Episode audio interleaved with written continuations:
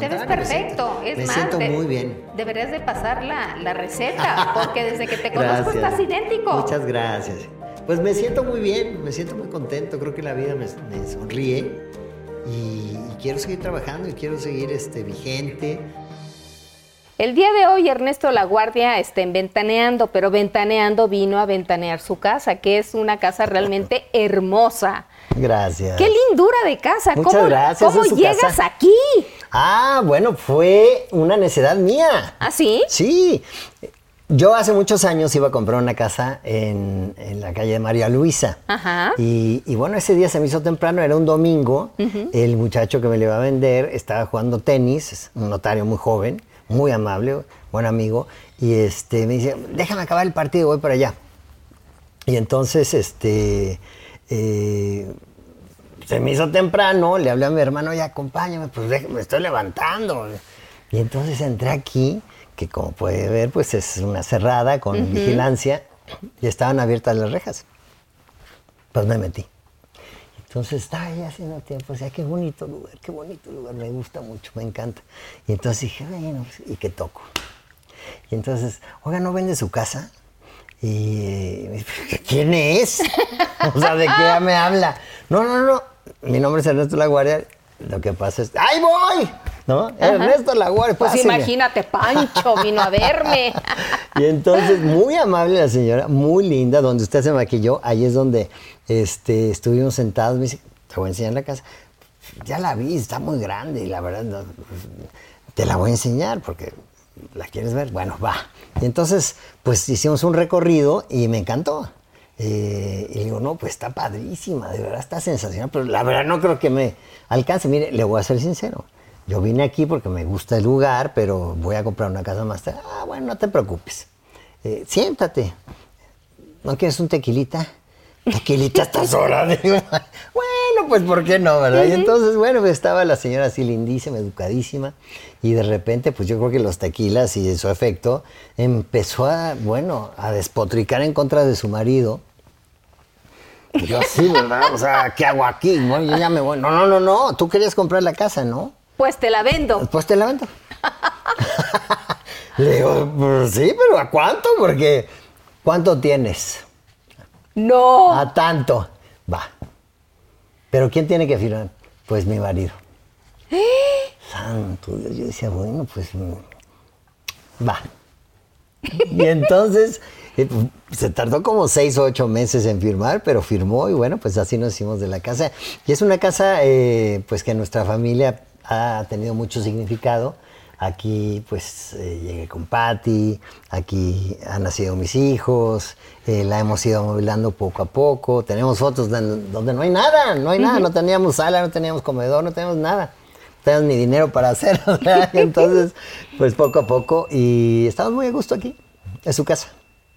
Y aquí lograste construir el matrimonio que el día de hoy tienes. Sí, y así esta es. familia sólida que tienes. Sí, me siento muy afortunado. Creo que eh, no por estar dentro del medio, en cualquier medio es difícil mantener una relación, pero más aquí por los horarios, por las circunstancias, por los egos, por las hipersensibilidades. Muchas veces cuando Pat se enoja conmigo me dice, ay, ya te va a salir la parte de actor. y entonces digo, sí, sí, ya me va a salir la parte de actor. No, pero creo que definitivamente, y eso lo puedo asegurar, pues es, Patti es la más inteligente de cualquier relación, como lo es la mujer en casi todas. y, y ella ha sabido pues llevar muy bien esta parte de locura que tenemos los actores. Básicamente es la solidez del matrimonio es por la inteligencia de Patty. Pues yo digo que sí, yo digo que sí porque es, eh, es una mujer bellísima, inteligente, más joven que yo, este, es diseñadora gráfica y, y bueno, nosotros de repente pues estamos medio locos y a veces le digo, me tengo que quedar como 20 minutos muchas veces allá afuera en el coche, este, como respirando, quitándome el traje de estas escenas difíciles, de, de- de- de cualquier tipo, ¿no? De llanto, de muerte, de enojo. Y entonces, bueno, pues entrar ya con el traje de Ernesto La Guardia, ¿no? Acabo de dar una conferencia, una TikTok, una TED Talk, perdón. TikTok ya está, ya lo tengo aquí. TikTok, TikTok, no, es una TED Talk. Y este, y ahí habla precisamente de eso, de, de lo difícil que es eh, pues quitarse el traje del personaje a veces para poder eh, tomar el traje de papá, el traje de esposo, ¿no? Pero hay que separar muy bien, hay, que, hay que tener esa conciencia. Pero sí creo que ella es la inteligente. A lo largo de tu carrera, ah, te has distinguido independientemente de, del talento como actor. Gracias. Sino porque estás libre de escándalos. Pues sí, siempre, siempre he tratado de evitar esa situación. Se me hace innecesario. Eh, a veces hay situaciones muy difíciles dentro del medio, a veces hay situaciones, eh, pues sí, extremas, pero siempre trato de evitar el escándalo y de arreglar las cosas de otra manera. Eh, ¿Como, como qué, por ejemplo? Pues muchas cosas, ¿no? Que ya... ¿Algún ejemplo? Pues no es necesario. Yo creo que, yo creo que ya son situaciones que están más que este, remediadas, superadas, y siempre trato de no hacerlo. Ahora, eh, como persona pública, pues siempre hay gente que se trata también de aprovechar, ¿no? Pero bueno, eh, me considero una persona madura, soy este, licenciada en administración, he tenido una larguísima carrera, ya de 50 años, gracias a Dios, dentro de este medio. Entonces, bueno, tampoco nos dejamos, ¿no? Pero sí, siempre tratamos de ser como muy... Eh, las cosas en su lugar, responsable de cada relación, siempre tratando de mantener las cosas lo mejor posible. Vienes de una familia muy tradicional, por lo que me acabas de enseñar, de tus abuelos, de tus papás, de tus hermanos, y de pronto sale la llama de la actuación. ¿Cómo, ¿Cómo, te enfrentaste o cómo le dijiste a tus papás que querías ser actor? Sí, sí, sí. Bueno, fue complicado. Eh, primero, pues estaba yo muy joven, creo que tenía 11 años, ¿no? Chiquito. a, esa edad ya sabías que querías ser actor? No a, esa edad le decía a mi mamá, llévame a casa de mi noviecita. Que, ¿Noviecita? Mi amiguita, mi amiguita. Ay, mi hijito, a ver, vamos. Y entonces me dejaba ahí un ratito y ya iba por mí. Y en una de esas me dice, oye, fíjate que ayer fuimos a hacer un, casting de un comercial. Le digo, un casting de un comercial, ¿y eso qué es? Este, no, pues vamos a ir a Acapulco a hacer un comercial. ¿Cómo no estuviste ayer? Uy, qué caray. Bueno, pues ni modo. Entonces, bueno, vamos, acompáñame que tenemos que llevar la ropa. Entonces vamos con sus papás, que nos llevaron. Y, y Araiz Condoy, un gran productor de comerciales, eh, me dice, ¿y tú por qué no viniste? ¿A dónde? Ayer al casting. No, pues no, no, no, no, no, supe ni nada. No, tú también vas. Y entonces, este, pues, de repente fuimos eh, con motos, con eh, motos de, agua, este, a su casa en Acapulco a hacer, creo que 12 comerciales, los chiquitos que éramos nosotros y pues hasta mayores que ya tenían como 30 años. No, no podían ir mamás. Entonces, entonces, entonces mis papás no querían definitivamente. Entonces, bueno, logré convencerlos, dada la gran responsabilidad, pero se fueron a Acapulco. Claro. estaban ahí. A echar ojo. Sí, claro, ¿no? Y entonces todos los días iban, este, pues yo los veía ahí en larga, papi, perdón que no te dejen entrar, pero pues, no te preocupes, mijito, quería saber si estás bien, si está ha pasado algo, si, te tratan bien, súper bien. Y entonces eh, me gustó mucho hacerlo y me seguía haciendo comerciales, pues como 600 comerciales hice en esa época de modelo, hasta que un día dije, ya me harté. Y un director de comerciales me dice, Tú tienes madera de actor, fíjate. No, no, no, ¿qué de actor ni qué nada? Sí, ve a esta escuela. ¿A qué escuela? Al Instituto Andrés Soler de Landa. Ándale. Hiring for your small business? If you're not looking for professionals on LinkedIn, you're looking in the wrong place. That's like looking for your car keys in a fish tank. LinkedIn helps you hire professionals you can't find anywhere else, even those who aren't actively searching for a new job but might be open to the perfect role. In a given month, over 70% of LinkedIn users don't even visit other leading job sites. So start looking in the right place. With LinkedIn, you can hire professionals like a professional. Post your free job on linkedin.com slash people today.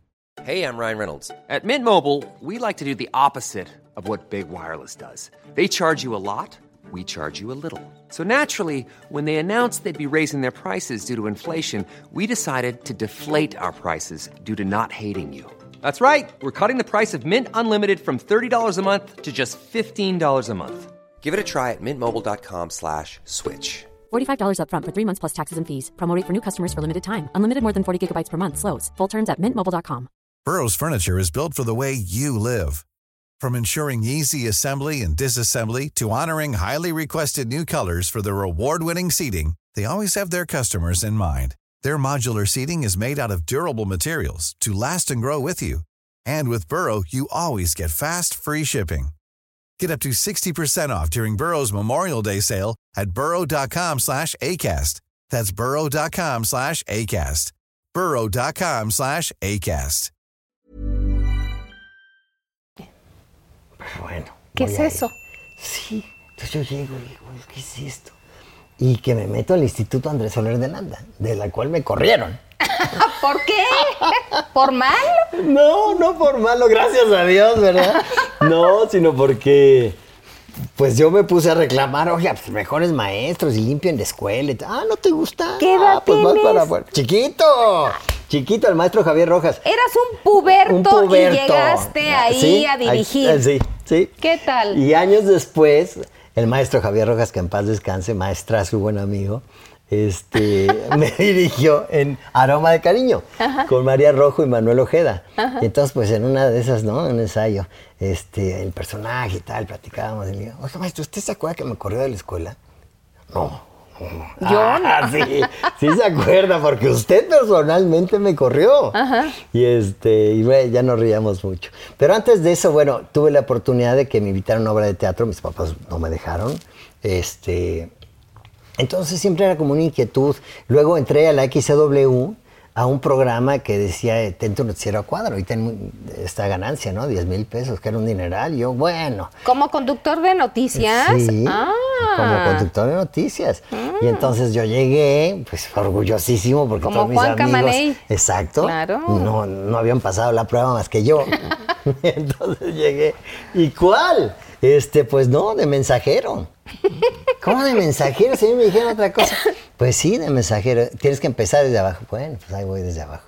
Y este, y sí, entré de mensajero, pasé por la mesa de redacción, de locutor, de reportero. Después fui reportero de Antena 5, que usted se debe acordar, Claro, con por Fernando supuesto. que en paz descanse. Sí. Este, el maestro Raúl Hernández, Sí, fue sí. mi maestro ahí, que me hacía, bueno, la vida. ¿Y qué reporteabas? Pues reporteaba un poco de todo. La primera vez que, que reporté fue un domingo que estaba yo en una guardia, ¿no? Estaba yo en una guardia pues, con ganas de estar con mi novia que yo tenía y que me, habían sacado de mi casa comiendo, Raúl. Y este, tiene guardia, ¿cómo se le ocurre? Pues ahí voy, ¿no? Y entonces ahí estaba. Y entonces de repente me dice, en Xochimilco, órale, que es la guardia, vamos. Pues de repente me vi llegando a Xochimilco en el carro de los camarógrafos, yo ni carro tenía. Y, y pues, corre, corre. Entonces me dan el micrófono y entonces me ponen al jefe de, de bomberos, ¿no? Y atrás un camión que se había caído un canal, ¿no? Y yo así, y- ¿Qué hago? ¿me puede indicar qué pasó? Y se me queda viendo y me dice, pues, se cayó un camión. y esa fue mi primera reporteada a cuadro. Nunca se va a olvidar un fracaso, pero bueno, ya después fuimos aprendiendo. Y hicimos un poco de todo. Después fui bailarín. Entré en una película con David Lynch. eh, ¿Cómo que bailarín? Bailarín, sí. ¿Ibas al Blanquita o a dónde? Eh, pues a todo lo que, lo que hubiera chamba. Alguna vez alguien dijo, este, ¿quién baila? ¿Yo? ¿No? Este, pues a ver. Y pues empecé a bailar en los videos y en los videohomes y en todas, en obras de teatro. Bailabas. Bailaba muchos años, muchos años. Y la verdad bailaba muy bien. Después, por ejemplo, bailábamos, toda la semana ensayábamos y, y el sábado hacíamos sábados del rock con Luis de Llano. Y este y el locutor que era, creo que era Alejandro González Iñárritu, ¿no? Y él- entonces él mezclaba y nosotros bailábamos atrás y había público. Y eso lo hice mucho tiempo y entonces eh, pues yo me lastimaba porque no tenía la técnica realmente. Tenía ritmo y me gustaba y eso, pero bueno, pues bailé también. Y un poco de todo hasta que llegamos a la televisión. ¿Bailaste mucho? Bailé, sí, bailé muy, bailé de más. ¿Por qué? Pero me encanta bailar, ¿eh? ¿Sí? Uy, en las fiestas, bueno, sí, rechinan los zapatos. ¿Y por qué lo dejaste? Pati me dice, ya. Digo, no, No, no, es una síguele. cumbia, ¿no? Todo lo que da. Pues lo dejé porque yo no quería ser bailarín y la vida me llevó ahí porque tenía que, pues, que ganar dinero. Claro. Aun cuando debo aclarar que mis padres nunca me dejaron desamparado ni tengo una niña esas veces que no comía. No. Pero pues yo no quería llegar a pedirles. era como cosa ahí de orgullo, ¿no? Sí, A claro. lo mejor malentendido, pero eh, pues se presentó esa situación y, y me puse a bailar, ¿no? Y bueno, ya después de una de una cierta racha, pues ya decía ya, ya quiero Es hacer cuando te algo llama más. Manolo Fabregas para que te integres a- al... ¿Cuál era? Al violinista en el tejado. Al Pero no me llamó, ojalá me hubiera llamado. Entonces, ¿qué? ¿Tocaste la puerta? No, pues eh, llegué de bailarín Ah, a esos llamados de miles de bailarines o cientos y pues nos iban decantando, ¿no? Hasta que nos quedamos tres. Los tres rusos. Y entonces, este, pues ya, ya vámonos. Y, y entonces yo lo vi ahí sentadito y dije, no, ya, ya de bailarín, ya no. Y que me le acerco, ¿no? Señor Fábregas, muy buenas tardes. No, es que yo soy actor y pues, yo quisiera que me diera la oportunidad de audicionar para ese papel que yo sé que no tiene dado. Ya sabía que ya lo había dado, pero, pero pues, ¿qué le decía, no? Y Claro. se me quedaba viendo así como, ¿este qué? Ah, ¿tú eres actor? Ah, ¿qué has hecho o qué? Y pues lo último que había hecho era cachún, cachún, rarra. Entonces, pues cachún, cachún, rarra. Y se levantó y empezó a gritar y yo no sabía ni qué pasaba. Yo, yo- yo nada más le quería pedir trabajo. Y dice, a ver, actúa.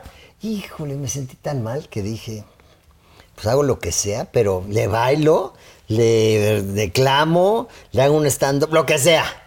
Este, estaba a punto de, cuando el reposicionador me dice, a ver, haz esta, haz esta escena.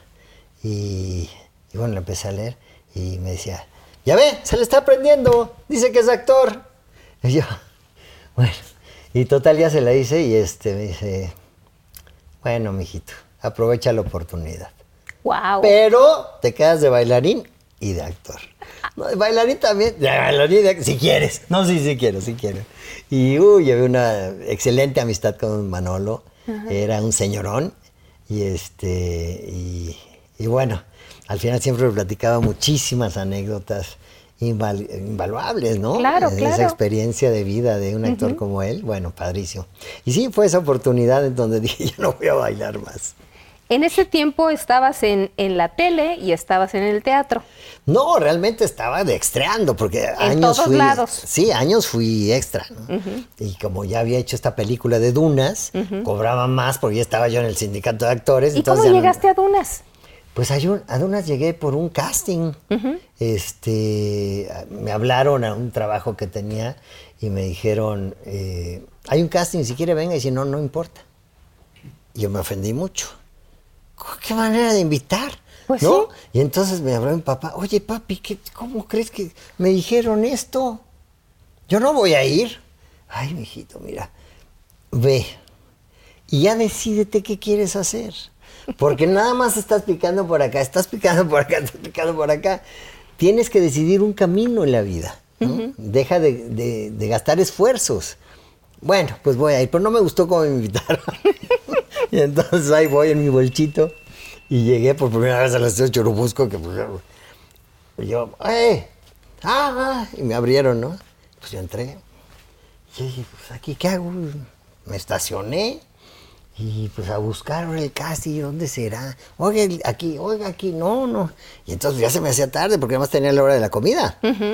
Y entonces, este, pues, oiga, no es el casting aquí, no. Y de repente, pues llegué a un lugarcito, oiga, el casting. No, pero ¿ya comió el señor? Pues no. ¿Gusta comer? Llega a un lugarcito así chiquito, ¿no? Como tres, cuatro meses. Sí. Qué casting. Ya, ya yo como y me voy, ¿no? Y entonces estaba yo comiendo así y llegó un señor americano muy amable. Eh, no hay lugar, ¿me puedo sentar? Sí, claro, siéntese, ¿no? Y empezó a, a platicar sobre cine, sobre la vida, este, bueno, sobre películas y entonces, eh, bueno, gracias a Dios ya me voy, ya me voy. No, espérate, ¿tú por qué, por qué llegaste? No, es que venía un casting, pero pues no se dio. Ah, mira, no te preocupes, tú te quedas, sí. Ya, ya. eh, ¿Ah, sí? Así. ¿Y, usted quién es? David Lynch, yo soy el director. ¿Qué tal? Y yo, ay, santo Dios, no me dijeron que quería comer. yo le juro que ya me voy. No, no, no, no, tú te quedas. Y entonces, pues fue una experiencia increíble. Me acuerdo muy bien que tenía frenos. Me los ¿Ah, tuve sí? que quitar. Ah. No, bueno, este, fue increíble, fue increíble. Y estuve ahí no sé cuánto tiempo. Y, y yo tenía que regresar a trabajar. Y, y no se hacía la escena, y no se hacía la escena. Ahí tuve mi primer camerino. Ajá. Ahí conocí a Sting, a Paul Smith, a Silvana Mangano. Guau. No, bueno, a Kyle MacLachlan. ¿Y en la película qué hiciste? Nada, un bichito. Pero, eh, pues, eh, se tardaban mucho en hacerlo. ¿Y te sentías? Bueno, yo estaba feliz. Ahí tengo fotos de mi primer camerino y todo. Un- una cosa larga así con un lavabo. Pero bueno, qué recuerdos. Y me acuerdo muy bien que hay una pelea al final eh, entre Sting y el protagonista. Y todos los días después de comer, todos nos sentamos así y ellos practicaban. No, eso se ve falso. No, ese movimiento no. No, eso hicimos un muy, muy padre grupo. Yo era un niño. Este, y bueno, pues estaba yo así como deslumbrado también. Pero bueno, yo dije, no, yo no voy a ningún otro lado, y ahora yo ya soy actor. Y Claro. entonces volví a estrear. y así, así se fue presentando poco a poco. Y finalmente, bueno, pues un, un capítulo. Hice un capítulo con, con Victoria Rufo. Le digo, ay, Vicky, yo hice un capítulo contigo, fíjate nada más. Ajá. Y ahora estamos acá, yo feliz. Y, y así, así de repente llegué a la audición de quinceañera y ahí cambió mi vida. Ahí te convertiste en Pancho. Ahí me convertí en Pancho después de mucho trabajo, muchas audiciones. Porque para esto te habían corrido de la escuela. Ah, sí, y, pero hace años. decidiste, y decidiste estudiar. Sí, yo seguí estudiando. Yo, yo llevaba, creo que 12 años, 11 años estudiando antes de hacer nada profesional. Estuve con el maestro Mendoza, estuve con Julio Castillo, con Hugo Argüelles, con Fernando Torre grandes? Lafón. Los grandes, los grandes, los grandes, los grandes. Mis senseis adorados. Y, y luego tuve oportunidad de reentrar a, a estudiar con ellos cuando estuvieron trabajando ah, de la mano de Televisa. Ajá. Entonces estuve ahí otros tres años más Ajá. y iba al núcleo de estudios teatrales y, y bueno, tuve esa infinita suerte y, y me acuerdo muy bien que yo llevaba todos los días a Julio Castillo a su casa en mi bolchito. Ajá. Uy, me iba yo despacito, despacito, para que él me contaba anécdotas y ¿te acuerdas de esta obra de teatro? Me platicaba y cómo la dirigió. bueno, una época increíble. Y entonces haces un casting que te lleva mucho tiempo por muchas personas para quinceañera. Bueno, lo que pasa es que estaba yo en Pobre Juventud, Carla me dio la oportunidad, estábamos Chayán, estaba Gabriela Roel, estaba Jaime Moreno, eh, Gaby Pereira, sí, y, y bueno, pues ahí estaba yo, y en- haciendo un personaje creo que de ocho capítulos, era un ladroncillo ahí, y me dice Carla, muy linda, ¿cómo te quieres llamar? Y le digo el ruso, porque estaba haciendo el, el ruso en, en, en Dunas. teatro, no, En en teatro, teatro. con Manuel Fabre.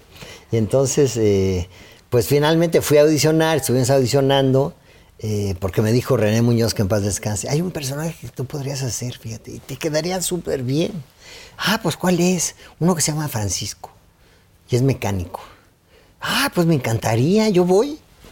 Y pues sí, fui y audicioné, y, y que me quedo. Y que me quedo. No, pues estaba yo feliz, feliz, feliz, feliz. Y yo decía, ¿pero quién más va, va a estar? Pues ustedes y, y ella. Ah, pues yo no conocía a nadie. Dije, ah, ok. Y pues es que no, éramos puros desconocidos. Ajá, ajá. Éramos puros chavos, puros jóvenes. Sí. Nada más eh, Adelita había hecho Yesenia Ajá. eh, adorable y preciosa Adela. Y bueno, pues ahí empezaron los ensayos y yo feliz, emocionado. Y me dicen, no, pues ya no vas a estar. Va a estar alguien que, que tiene nombre, porque pues, a ti nadie te conoce. No le hagas de verdad. ¿Cómo? No me vayan a correr. ¿Por qué? ¿Qué hice? No, no hiciste nada, estás muy bien. Le gusta mucho este, a todos los ejecutivos y todo, pero nadie te conoce. Y entonces le dije, cara, por favor, no me vayas a sacar, porque antes de empezar se va a acabar esta carrera. Y entonces me dice, bueno, voy a confiar en ti, pero por favor, nunca vayas a fallar. Te lo prometo, que si confías en mí, nunca, nunca, nunca te voy a fallar. Y creo que hasta ahora no le he fallado. Eres de los consentidos de ella. Sí, yo la adoro, la adoro. Hemos hecho muchas novelas juntos, pero sobre todo pues hay una gran amistad eh, con sus papás, con sus hermanos. Eh, la adoro, la adoro. Acaba de inaugurar un negocio que abrí recientemente. Siempre está apoyándome y se lo agradezco enormemente. Qué maravilla. Volvamos. Tati me, la conozco por ella. ¿Ah, sí? Claro. ¿Cómo fue? Pues estaba yo en casa de Carla un día, en Miami, yo viví en Miami, y ella se, estaba empezando a cambiar porque llegó a vivir ahí y no tenía fax, ¿no? Los faxes, ¿no? Y entonces llegó el fax a casa de Patty y le dijo a, su mamá, que es amiga de ella, oye, pues, que me lo suban, ¿no? Estoy aquí, pero, pero suban el fax. Y lo subió Patty. Uy, yo la vi y dije, santo Dios, aquí, de aquí soy. Y entonces, pues ya así me levanto y le digo, oye, pues tal, y no quieres tomar un café conmigo, tal. no. Santo Dios, yo me quedé así, bueno, fui a me reír. Y no la volvió a ver un año. Y me la encontré en una fiesta de Carla, que iba yo con otra chica, y pues me las ingenié, ya al final, ay, mi abrigo, mi abrigo. Entonces dije, paso por ti mañana. Ya, me fui. Y ya desde entonces estamos juntos. ¿Qué tal? ¿Qué tal? sí, sí, sí. Fue toda una historia de amor. Qué padre, ¿no? Sí, muy padre. Qué lindo. la verdad, sí. En, en, Quinceañera, por ser tan jóvenes todo, todos los actores, ¿llegó a haber alguna atracción? ¿Te enamoraste de Adela, de alguna de las chicas? Pues sí. Sí, llegó a haber mucha atracción ahí, pero pues ya no vamos a platicar eso, ¿verdad? Después de tantos años. ¿Ya pasó? Pero sí, sí, sí, pues estábamos, estábamos jóvenes, estábamos conociendo el éxito, ¿no? Solteros, sin compromisos. Y, bueno, pues este, tanta chica ahí guapísima. Pero, pero sí, fue, fue un cambio radical en mi vida, radical. No poder salir a la calle, eh, sin exagerar. Pues, pues, claro, yo lo viví. Estábamos, este, pues también impresionados, porque llegamos primero, nos cambiamos en un salón de belleza que estaba junto, y después los del salón de belleza me decían, por favor, sálganse de aquí, nos van a deshacer el, salón. Y, bueno, fue, difícil, fue un cambio total en mi vida, pero, pero bueno, pues increíble, ¿no? Porque yo lo que quería era actuar, no, no quería ser famoso, no quería dinero, no quería... Ni siquiera había pensado en eso. Y de repente, bueno, pues llegó y la fama es hermosa también, pero también es peligrosa. ¿no? ¿Cómo la manejaste? Pues yo sin mi papá no sé qué hubiera hecho porque me dio tantos consejos y me ayudó y éramos muy cercanos, muy cercanos con mamá, con papá. Y bueno, pues eh, me acuerdo muy bien que después yo los llevaba a todos estos homenajes y todo, miles de personas estaban orgullosos. digo, ¿se acuerdan cuando no querían que fuera actor? Sin embargo, a esa edad es muy difícil manejar la popularidad. Sí, sí, totalmente. ¿Cómo te aterrizaba tu papá? pues me acuerdo muy bien que en uno de esos homenajes, en el Parque Hundido, un parque que está en División del Norte, no es el Parque Hundido, bueno, un, inmenso, está lleno, lleno, lleno, lleno. Y yo pues le dije a mis papás, acompáñenme para recibir un premio, quiero que estén ahí conmigo. Y siempre estuvieron conmigo y, todavía, pero ahí estaban sentados, ¿no? Y entonces, bueno, al final, pues ya la seguridad no fue suficiente, empezaron a subirse. Papá, ahí voy, espérame. Y de repente mi mamá se cae. Y, no, bueno, yo me puse furioso. A un lado, y no. Pues, mi mamá, ¿estás bien? Y entonces eh, me dijo mi papá, no, mijito, nunca puedes hacer eso. O sea, qué bueno que cuides a tu mamá, a mí, pero el público es el público. Tú sin el público no eres nadie. No, papá, pero ni siquiera pensé. No. Y ahí me dijo una frase, siempre es mejor tener el cariño del público a no tenerlo. Haz todo para respetarlo. Y entonces siempre es algo que, como que he crecido con eso. Pero resulta complejo. Sí, resulta complejo, claro. Sí, muy difícil, sobre todo pues cuando no tienes nadie en tu familia que haya sido actor ni nada, pero... Pero bueno, pues también es eh, maravillosa, ¿no? Yo después de mucho tiempo creo que aprendí que la fama es como una mujer, que hay que tratarla muy bien, que hay que reenamorarla, que hay que entenderla, que a veces está enojada, que a veces está contenta, pero es una relación padrísima. Me imagino. Sin embargo, pues es una forma de inflar el ego que no te lleva a ningún lado, ¿no? No, bueno, no siempre se infla el ego con la fama. No, no, no. Eh, es precisamente lo que le trato de decir. Si infla uno el ego, pues está perdido. Entonces se vuelve una llamada de petate, ¿no? Ya llevamos 50 años en este medio. Creo que no, no ha sido el caso, sino que he tenido gran respeto hacia el público, lo sigo teniendo. Estoy muy consciente de mi relación con la prensa, con el público, lo necesaria que es para una y otra parte, este, mi familia, ¿no? Cómo los cuido a veces hasta los protejo un poquito, ¿no? Porque el medio a veces es, eh, duro, es cruel. Pero no, creo que creo que ha, ha ido bien. Así lo siento yo. Eh, yo me siento tranquilo, me siento contento. Y no nada más hablar de esta historia pasada, ¿no? Sino de que actualmente pues seguimos vigentes, seguimos protagonizando, antagonizando, seguimos en teatro, en cine. Entonces, bueno, contento con eso porque pues 50 años se dice fácil, pero es toda una vida. Es una super carrera la que tú has realizado. Muchas gracias. Qué maravilla, ¿no? Sí, sí, me siento muy orgulloso. Sin embargo, fíjate que hay, hay lapsos donde de pronto no hay trabajo. Ajá. ¿Cómo logras solucionar esa falta de actividad? Bueno, eh, independientemente de que este es eh, mi cosa de la vida, ¿no? El ser actor, el ser conductor, eh, pues sí, a veces hay que hacer otras cosas. Eh, por ejemplo, yo antes compraba casas y las arreglaba, las vendía, todavía de repente, aunque ya es más difícil eh, hacer un buen negocio con eso, pero lo hice aquí, lo hice en Miami, muchos años. tuve Angelitos de la Guardia, que bueno, con franquicias, etcétera, pero lo tuve que vender, este salón de fiestas, ludoteca, porque me fui a vivir a Miami muchos años. Y entonces, bueno, pues hay que atender el negocio que uno tenga, ¿no? Sí, claro. Y después pues regresé, tuve farmacias, ahora tengo un centro nocturno en Valle de Bravo, un bar, antro, centro nocturno, que apenas abrí el día 17 de diciembre. Yo no estoy constantemente ahí porque... Eh, Pero lo vigilas. Ah, sí, sí, claro. Sí, como cualquier negocio hay que vigilarlo, ¿no? Pero bueno, también creo que es una parte apasionante. Y a veces, bueno, pues no hay ni negocio ni nada y es, son épocas duras, son épocas difíciles. Son épocas en que, pues no nada más necesita uno el aplauso, independientemente de que necesita uno el dinero, pagar colegiaturas, etcétera, ¿no? Una vida terrenal, ¿no? Que exige cosas. Pues también la parte profesional es, es, es complicada en el sentido de que nosotros también necesitamos esa parte, ¿no? Estar frente a la cámara es, es un vicio, estar en un set, eh, estar en el teatro, ¿no?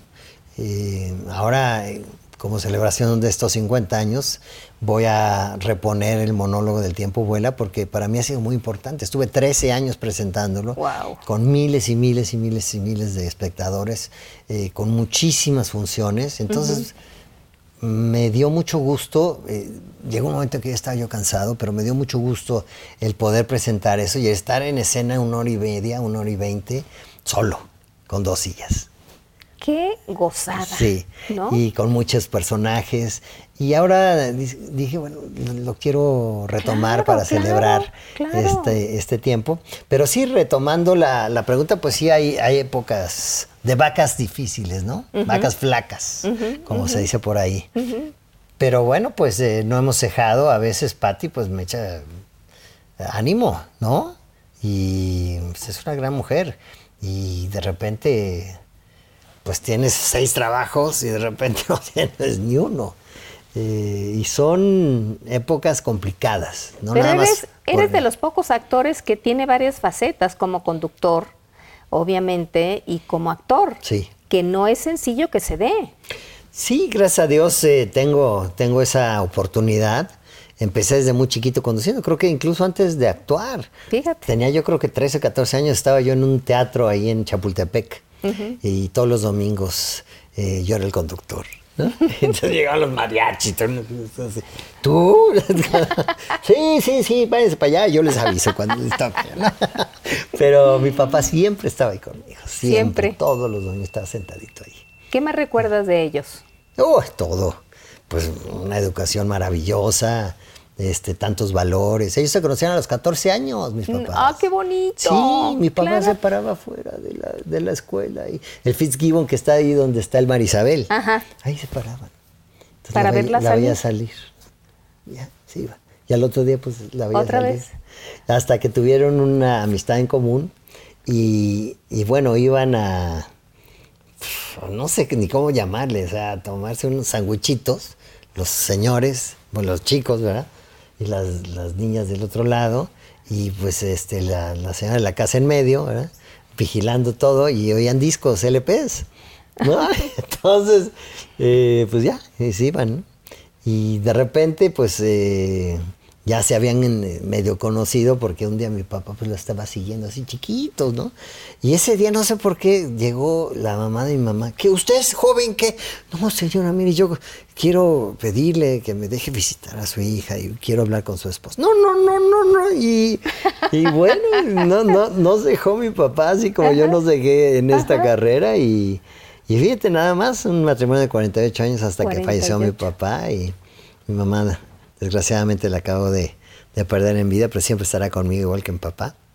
Cuesta trabajo, pero Sí. se vive con ellos, ¿no? Sí, claro. Y además fuimos siempre muy, muy, muy cercanos. Mis hijos, bueno, adoraban estar con su abuela. Todas las semanas comíamos por lo menos una vez con ella. Este, nos la llevábamos de viaje, nos carcajeábamos. Entonces tuvieron esa cercanía y bueno, la recuerdan siempre con mucho cariño. A su abu. A su abu. ¿Tus hijos a qué se dedican? ¿En, en qué grado escolar van? Bueno, el más chiquito es Emiliano. Eh, él va en sexto. Eh, es que es otro sistema, el americano. Eh, él tiene 11 años. Ajá. Y ahora precisamente acaba de estar en, en una serie. y, y bueno, lo platiqué mucho con Patty y dijimos, bueno, que lo haga para que vea lo que haces, para que vea que es difícil, para que vea que hay que estudiar, que es Claro. un compromiso. Pero pues hablamos con él, ubicamos, le dijimos. Y, y dice, pues sí, está padre, pa, me gusta. Pero, no sé, a ver. Entonces, bueno, está muy, delica- muy dedicado, estudia muchísimo, etcétera, pero eh, vamos a ver qué pasa. A él le gusta mucho el fútbol, es su pasión, los deportes, y es muy buen estudiante. Y bueno, pues es mi socio. sí, es mi, mi Emiliano adorado. Eh, después está Santi, que bueno, no he visto niño más feliz y que aproveche más la vida. Todo lo sor- le sorprende, todo le hace ser feliz. Eh, ha sido ha sido difícil, ha sido complicado. Eh, él, él- él nació con ciertos problemas, pero a través de los años hemos ido superándolos.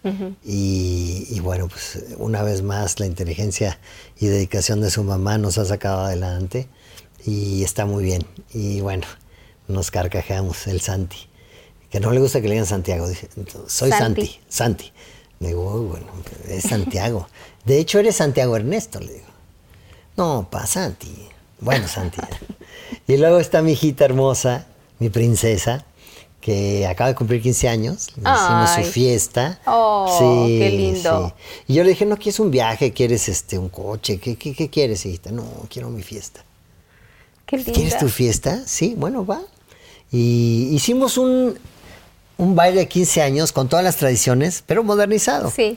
Y entonces los, los compañeros decían, wow, que esto es el baile de 15 años, está padrísimo. Y entonces ya todos quieren hacer el baile de Qué 15 lindo, años. con pareja y todo, Claro, ¿no? Con claro. chambelán. Sí. Chambelán. Bueno, por ejemplo, eh, hay una tradición que se le regala un oso de peluche, eh, como para que le acompañe su vida, ¿no? En esta nueva etapa que es el camino a ser mujer. Y entonces yo dije, bueno, a ver, If you're looking for plump lips that last, you need to know about Juvederm lip fillers. With Juvederm Volbella XC and Juvederm Ultra XC, your lip look, whether it's subtle or bold, can last up to one full year with optimal treatment and no additional maintenance. Find a licensed specialist and see if it's right for you at juvederm.com today. That's J U V E D E R M.com. Add fullness to lips in adults over 21 with Juvederm Volbella XC or Juvederm Ultra XC. Do not use if you have severe allergies or a history of severe allergic reactions, or if you're you're allergic to lidocaine or the proteins used in Juvederm. Tell your doctor if you have a history of scarring or taking medicines that decrease the body's immune response or that can prolong bleeding. Common side effects include injection site redness, swelling, pain, tenderness, firmness, lumps, bumps, bruising, discoloration, or itching. As with all fillers, there's a rare risk of unintentional injection into a blood vessel, which can cause vision abnormalities, blindness, stroke, temporary scabs, or scarring. For full important safety information, visit juvederm.com. I'm Sandra, and I'm just the professional your small business was looking for. But you didn't hire me because you didn't use LinkedIn jobs. LinkedIn has professionals you can't find anywhere else, including those who aren't actively looking for a new job but might be open to the perfect role, like me. In a given month, over 70% of LinkedIn users don't visit other leading job sites. So if you're not looking on LinkedIn, you'll miss out on great candidates like Sandra. Start hiring professionals like a professional. Post your free job on linkedin.com/people slash people today. Hay un osito que le dice Swatchy que le compró mi mamá en su, en su bautizo. Y entonces toda la vida la ha acompañado hasta este último año, como que ya lo dejó. Y entonces pues yo lo agarré y le hice toda una historia, una carta, una- un- y fue muy emotivo. Ah, qué lindo. Sí. Y después este, hablé con Carla en la mañana y, ay, ya estás lista, sí. ¿Ya tienes las zapatillas? No, no, Carlita, yo creo que las zapatillas no. No, ¿cómo de que no? Oye, es una tradición padrísima. Pues la verdad sí, pero ¿tú crees que le guste? Ni le preguntes. Yo te las llevo. Órale, va, le digo. Entonces fue ahí una complicidad con Carla y entonces este, estábamos en la pista y le digo, mijita, no es que te voy a poner esto, pero esto significa tu, paso que comienza hoy hacia ese difícil camino que es ser mujer, independiente, brillante, estudiosa, feliz. Y bueno, todos estábamos llorando, los de afuera, los de adentro de la... No, no, no. Fue muy emotivo, muy bonito. Y ya al final le dije, te la pasaste bien, ha sido uno de los días más felices de mi vida, papi. Entonces eso no se ¡Qué paga con nada. Oye, Sí. pero es deportista, ¿verdad? Es muy deportista, es basquetbolista. Guau. Está ahorita en un torneo que le deseo mucha suerte. Eh, toca el violín también, lleva muchos años estudiando el violín. Ahora va a dar un concierto muy importante como solista. Estamos muy contentos, ella está nerviosa. Le digo, tú segura de ti mismo, pero toca muy bonito. Eh, habla japonés y es brillante. le- toma cursos de la Universidad de Stanford a esta edad, eh, por internet. Entonces, bueno, ¿qué más puedo pedir? Tengo una esposa maravillosa, guapísima. Una linda que- familia. Sí, sí, sí. Y a 50 años de carrera, el día de hoy, ¿qué es lo que más quieres? ¿Qué deseas? Pues deseo muchas cosas, deseo seguir trabajando. Muchas veces los productores se me acercan y me dicen, ah, tú para qué trabajas, tú eres ¿Cómo que millonario. qué? No tiene nada que ver. ¿Qué te pasa? ¿De dónde voy a ser millonario? O sea, además quiero seguir trabajando y, quiero seguir estando frente a las cámaras y quiero seguir produciendo espectáculos y eh, quiero seguir en teatro y quiero seguir haciendo cine. Eh, me faltan muchas cosas. Hay un personaje ahí que es Napoleón Bonaparte, que mi papá escribió libros sobre ese personaje, lo estudió años de años de años y nos pasó el gusto a mí y a mis hermanos por estudiarlo. Quiero un día hacer a Napoleón Bonaparte y a Jesucristo. Eso, eso me falta. Es, creo que son dos personajes que, bueno, sería increíble hacer. Y, y me faltan muchas cosas, me faltan... Me falta seguir conduciendo, me encanta conducir, me, me, me da vida, ¿no? me encanta levantarme en la mañana, leerme todos los periódicos, llenarme de, Información. de tinta y de información y llegar a, a la televisora temprano y hacer estos programas matutinos que para mí me, me fascinan. Este, tengo ahí un programa que siempre he querido hacer también que se llama No bajes la guardia para en la noche. Este, también eh, conduciendo, pero es diferente. Y tengo muchas cosas que quiero hacer todavía. No me considero ni siquiera que ya me faltan energías, ni, ni viejo, ni mucho menos. Al Te ves contrario, me siento, perfecto. Es me más, siento de- muy bien. Deberías de pasar la, la receta, porque desde que te conozco estás idéntico. Muchas gracias. Pues me siento muy bien, me siento muy contento. Creo que la vida me, me sonríe y, quiero seguir trabajando y quiero seguir este, vigente, quiero seguir con este amor que siento del público, que salgo a la calle y todo el mundo dice, ¡eh, Rómulo, Ernesto! Y, entonces eso es padrísimo, ¿no? es eh, increíble llegar a provincia, ¿no? Al interior y con una conferencia, que ahorita vamos a estrenar otra conferencia, o con una obra de teatro y llenar los teatros, ¿no?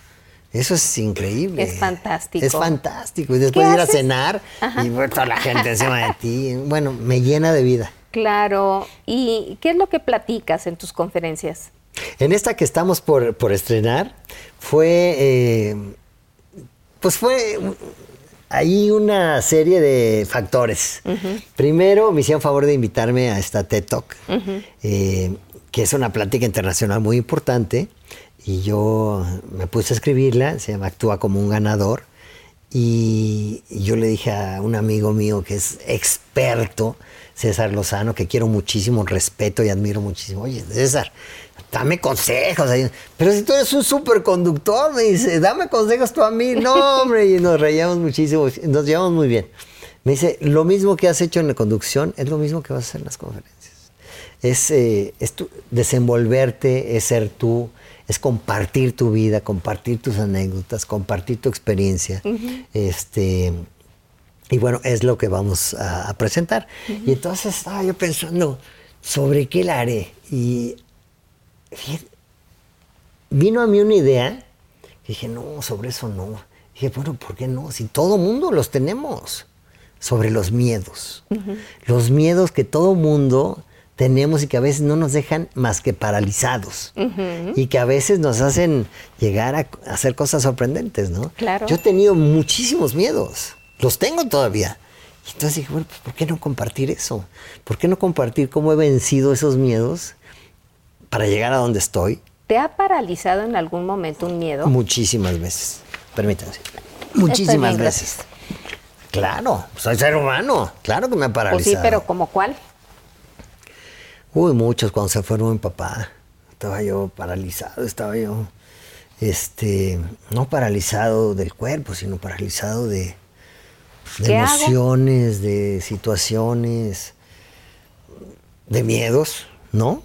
Este. De cómo enfrentar una situación así. Claro, cada uno de los partos eh, de Pati con mis hijos, pues te paraliza la posibilidad de que puedan ser diferentes a como fueron, ¿no?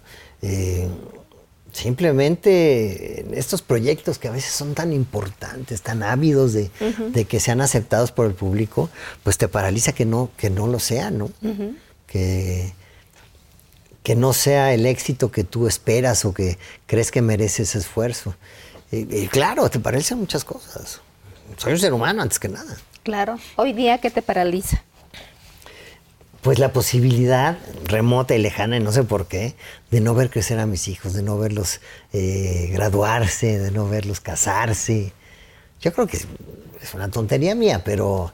Eh, y creo que se va a dar, pero no sé, de repente me entra esa locura, ¿no? Pati me dice, tranquilízate, no, no tiene por qué. este, creo que hay muchas cosas que te pueden llegar a dar miedo y, bueno, está en el carácter, ¿no? En el temple de cada quien, cómo enfrentarlos. Y es precisamente de lo que hablo. Y vencerlos. Sí, enfrentarlos y aunque muchos de ellos no los puedas vencer, sí entenderlos y un poco de tenerlos de tu lado, ¿no? Eh, superarlos. Algunos podrás superar, otros podrás vencer y otros más los tienes ahí en el cajón. Durante estos 50 años de carrera, ¿hubo algún episodio que tú te sintieras incómodo, defraudado, em, que no supieras cómo manejarlo? Señora Chapoy, ha habido cientos. O sea, el público ve los personajes que tenemos oportunidad de hacer, ¿no? De desarrollar, de disfrutar como actor, ¿no? Y ahí está simbiosis entre el público y uno maravillosa, ¿no? Simplemente el traspasar la cámara es, es, una, es un privilegio, ¿no? Pero también hay muchísimos personajes que, no se han dado, que no que ha tenido la ilusión de que el público los viera y pues no, no, no sale. ¿Te has quedado con la firma de algo que no sucedió? Ah, sí, varias veces. ¿Muchas veces? Pues no muchas, pero sí varias veces. ¿Y qué pasa ahí? Traga uno y se lo aguanta. ¿Y no reclamas? Sí, claro, cl- claro que reclamas y luchas por tus derechos, etcétera, pero, pero cuando no se da, no se da, ¿no? Este, y, y bueno, hay un momento en que hay que decir, bueno, de aquí qué aprendí.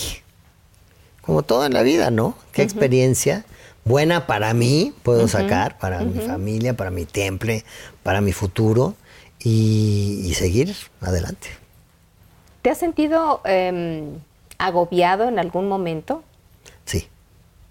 Sí, claro.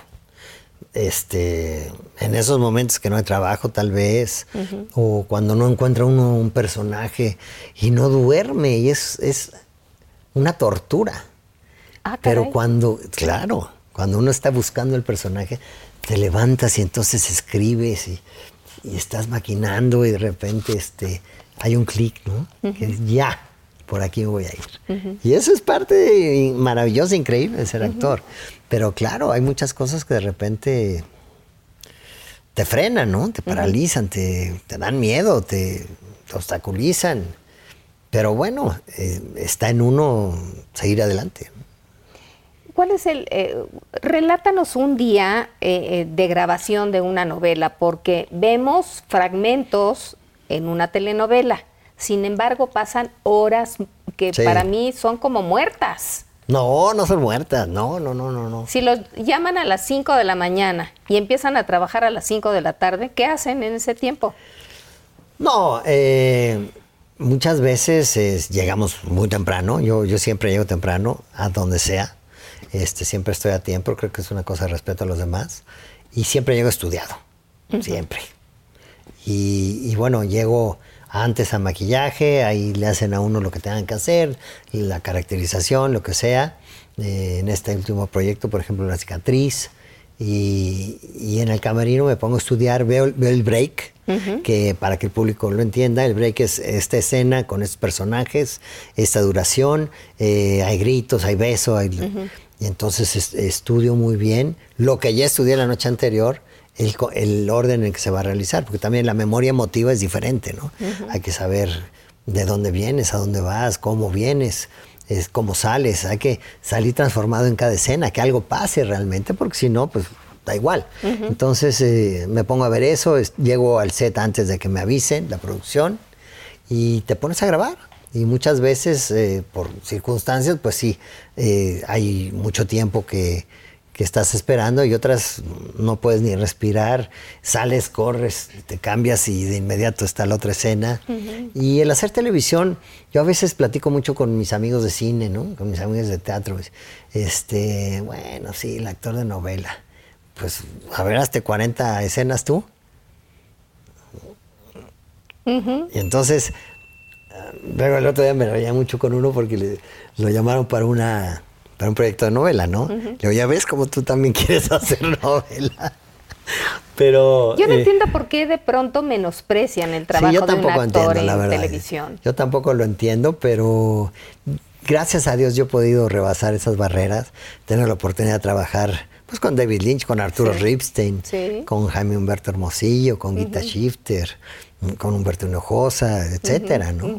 En teatro, bueno, pues tengo la oportunidad de llenar teatros, cosa que me da muchísimo gusto, y estando yo solo en escena, ¿no? Claro. Entonces, eh, sí, yo creo que poco a poco se está rompiendo esta idea Y si no, pues absurda, es idea ¿no? de ellos, ¿no?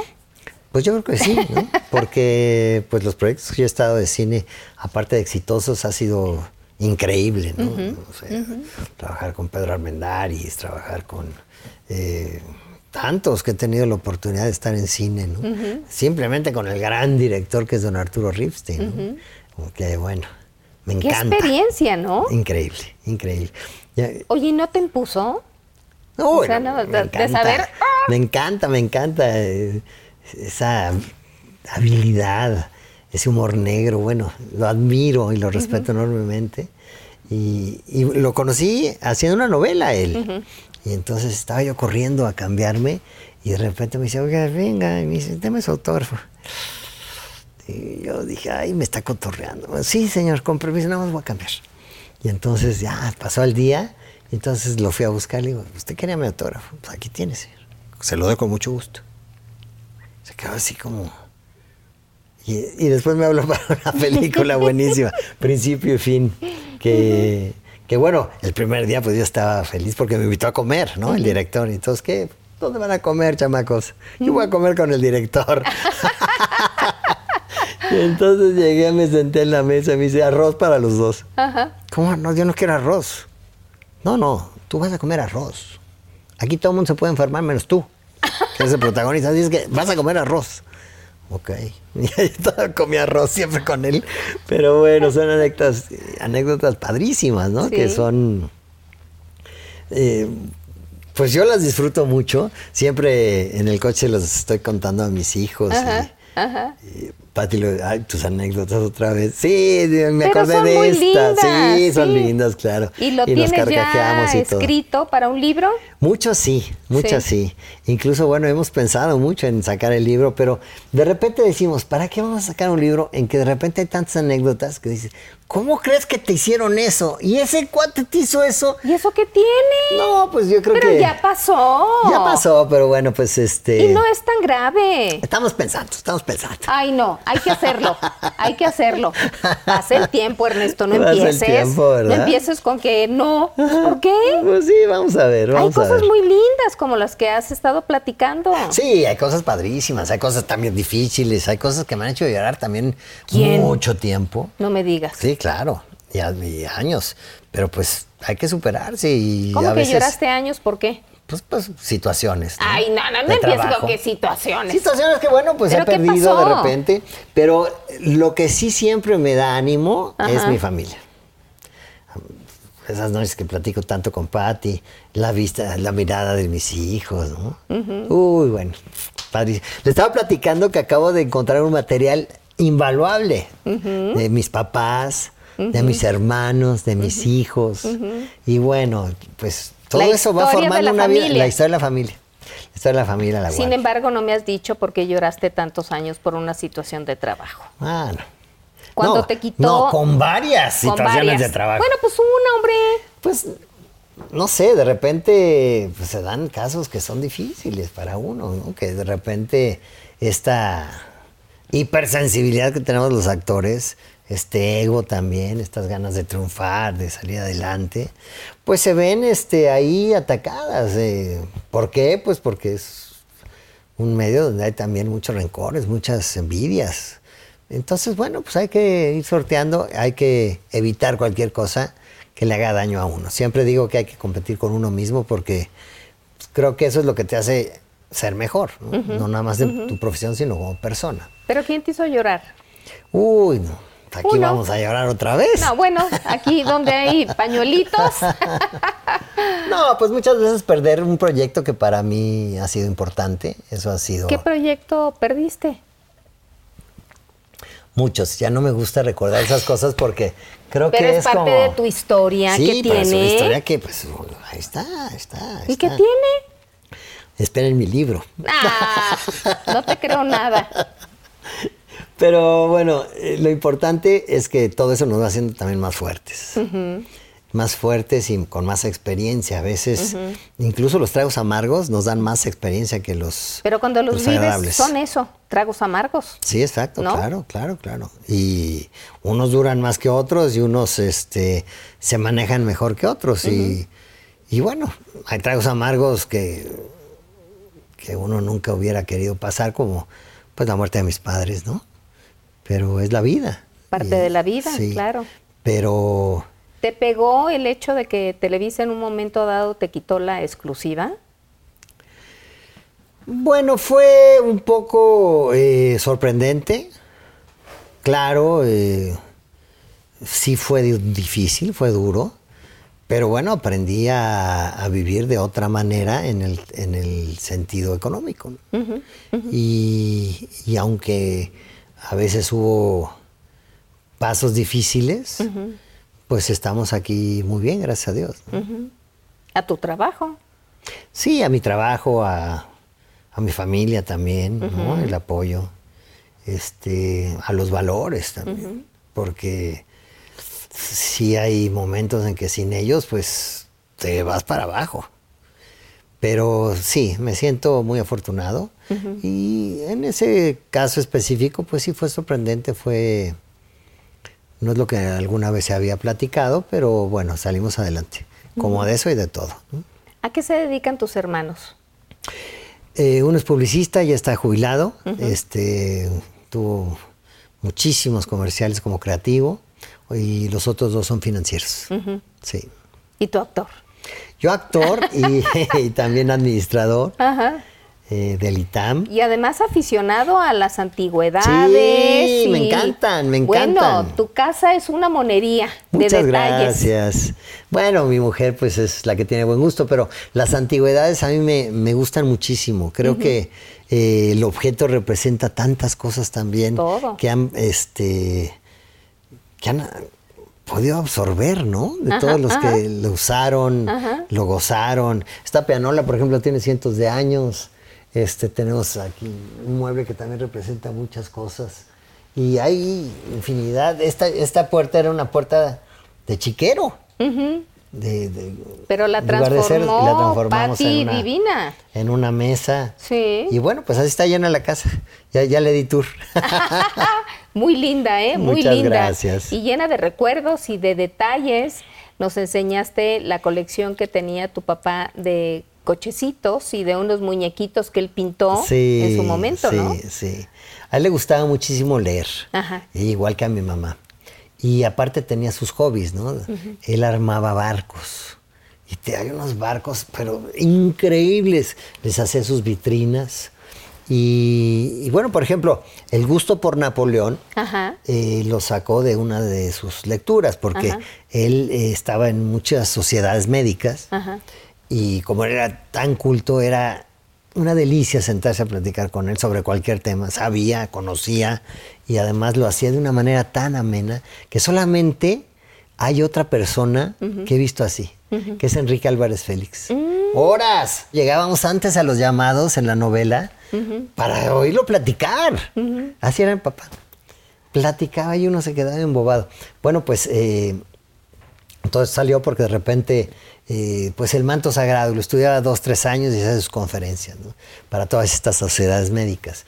Este, la guerra, la estudiaba pero a fondo, ¿no? Y un día agarró a Napoleón Bonaparte y encargaba libros y libros de Europa, de todos lados, los hacía traducir, y, él este, escribió libros, y bueno, este, esa lectura, ese eh, hábito de leer, lo identificaba también con mamá. Ese hábito de, platicar también lo identificaba con mamá. Entonces, bueno, todas esas situaciones, pues nos fueron nosotros eh, moldeando eh, como hijos, ¿no? Sí, claro. Y, y, bueno, fue muy padre, fue muy padre crecer en esta familia de puros hombres. De repente sí nos peleábamos, y, pero siempre con mucho cariño, toda la vida. Claro, claro.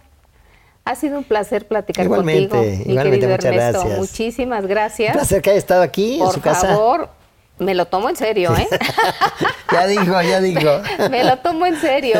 Muchísimas gracias por todo, Ernesto. Al contrario. Ya te verás. Muy bien, muy bien. Me da mucho gusto. Y bueno, tenemos todavía una cita para que por fin logres saber quién te hizo llorar. Ah, muy bien. ¿Ok? Prometido, algún día se lo voy a platicar.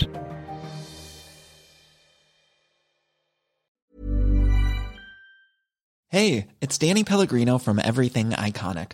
Ready to upgrade your style game without blowing your budget? Check out Quince. They've got all the good stuff shirts and polos, activewear, and fine leather goods, all at 50 to 80% less than other high end brands. And the best part? They're all about safe, ethical, and responsible manufacturing. Get that luxury vibe without the luxury price tag. Hit up quince.com slash upgrade for free shipping and 365 day returns on your next order. That's quince.com slash upgrade. Planning for your next trip?